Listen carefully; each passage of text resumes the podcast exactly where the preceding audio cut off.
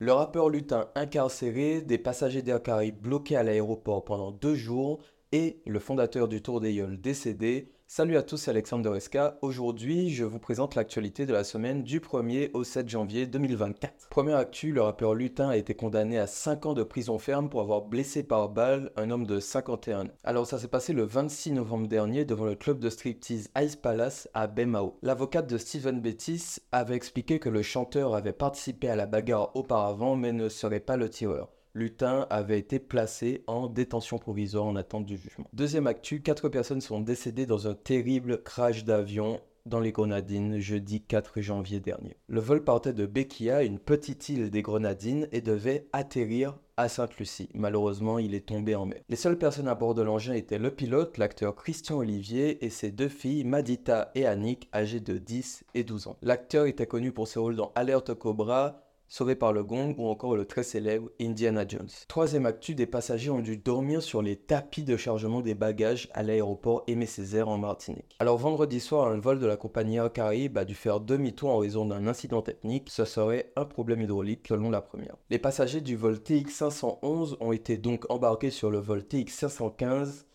le lendemain. Du coup, les voyageurs ont dormi à l'aéroport, dont certains sur les tapis de chargement des bagages et il déplore un manque de communication de la compagnie aérienne. Alors puisque les passagers du vol TX511 ont été embarqués sur le TX515, et eh bien alors les passagers euh, de ce dernier ont dû à leur tour dormir à l'aéroport. Quatrième actu, plusieurs braquages ont été commis la semaine passée en Guadeloupe. Jeudi soir, une caissière d'une supérette au a été blessée par balle lors d'un braquage. Vendredi soir, une mère de famille a été menacée par arme à feu au gosier et ses bijoux et faits personnels lui ont été dérobés. Enfin, le même jour, selon France Antilles, un vendeur de bijoux d'occasion a été braqué sur la menace d'une arme à feu sur le parking de Destreland. Vous êtes pas content? Sold out. Les concerts de Kalash à l'Aqua Arena, La Cigale et l'Olympia pour mars 2025 sont tous complets. Félicitations à lui. Sixième actu, Thierry Lambert, propriétaire d'une maison squattée depuis plusieurs mois, a été assigné en référé ses anciens locataires. Ces derniers veulent récupérer leurs affaires qu'ils ont laissées dans les logements. L'audience qui devait se tenir la semaine dernière a été finalement repoussée